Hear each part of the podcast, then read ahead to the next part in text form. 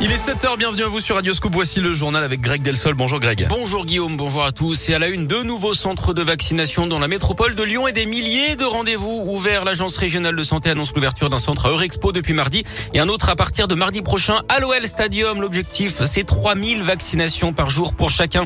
Notez que l'accord des deux parents est désormais obligatoire hein, pour vacciner les enfants de 5 à 11 ans contre le Covid. À partir de 12 ans, celui d'un seul parent continue à suffire.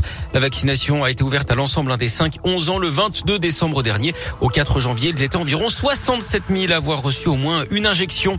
Plus de 9 200 classes fermées, quatre jours seulement après la rentrée. C'est ce qu'a annoncé hier le ministère de l'Éducation. C'est trois fois plus qu'avant les vacances de Noël. D'ailleurs, face au nombre de cas qui se multiplient, le protocole change légèrement. Dans une classe où il y a déjà un cas positif, il ne sera plus nécessaire hein, de dépister toute la classe si l'un des autotests réalisés à J 2 ou J 4 par les enfants cas contact se révèle positif. Les directeurs d'école n'auront plus non plus à envoyer la liste de tous les cas contacts aux caisses d'assurance maladie. Et puis un centre de dépistage ouvre aujourd'hui au centre de shopping Confluence à Lyon. Il est installé euh, au rez-de-chaussée en face du carrefour. Il sera accessible les jours d'ouverture du centre commercial de 8h30 à 20h30 avec ou sans rendez-vous. Il s'agit de tests antigéniques. Dans l'actu locale, une plainte pour homicide involontaire déposée cette semaine contre la prison de Villefranche-sur-Saône. Elle fait suite au décès d'un détenu lundi. Il avait été retrouvé dans le coma la veille dans sa cellule. La victime souffrait de diabète et aurait pu manquer d'insuline.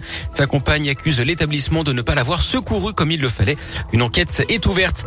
Les suites du policier tabassé devant sa compagne à Lyon en juin 2020. D'après le progrès, le parquet a fait appel de la décision du tribunal. Huit des dix prévenus avaient été relaxés. Les deux autres condamnés à 50 ans de prison, dont 30 mois avec sursis. Dans l'actu également, cet appel au don lancé par une fondation de la région Neurodis, c'est pour financer un projet de recherche concernant l'anorexie mentale. Projet mené par un docteur en psychiatrie au CHU de Saint-Etienne. Il a besoin de 23 000 euros pour acquérir du matériel, en l'occurrence une cage connectée, pour réaliser une étude sur l'anorexie mentale, une pathologie qui se développe hein, chez les jeunes adultes, majoritairement les jeunes femmes. Neuf filles pour un garçon sont ainsi touchées.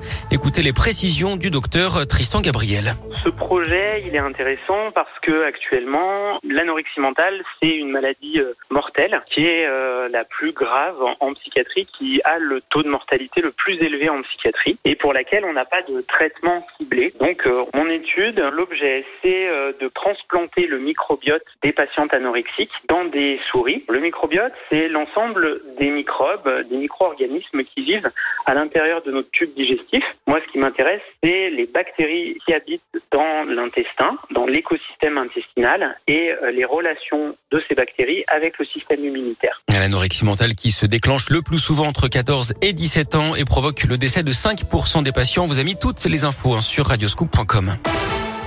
Il n'y aura peut-être pas de supporters de l'AS Saint-Etienne le 21 janvier prochain dans deux semaines à Dessine pour le derby face à l'OL. Ils sont interdits de déplacement à titre conservatoire euh, après les incidents face à Jura Sud en Coupe de France dimanche dernier.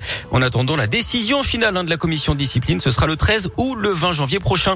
Et puis en tennis, le cauchemar continue pour Novak Djokovic. Le Serbe a passé sa deuxième nuit dans un centre de rétention à ah. Melbourne en Australie après l'annulation de son visa. Le numéro 1 mondial devrait être fixé sur son sort lundi hein, à 10 jours du début de l'Open d'Australie. Son père et le président serbe dénoncent tout simplement une chasse politique. Oh bah.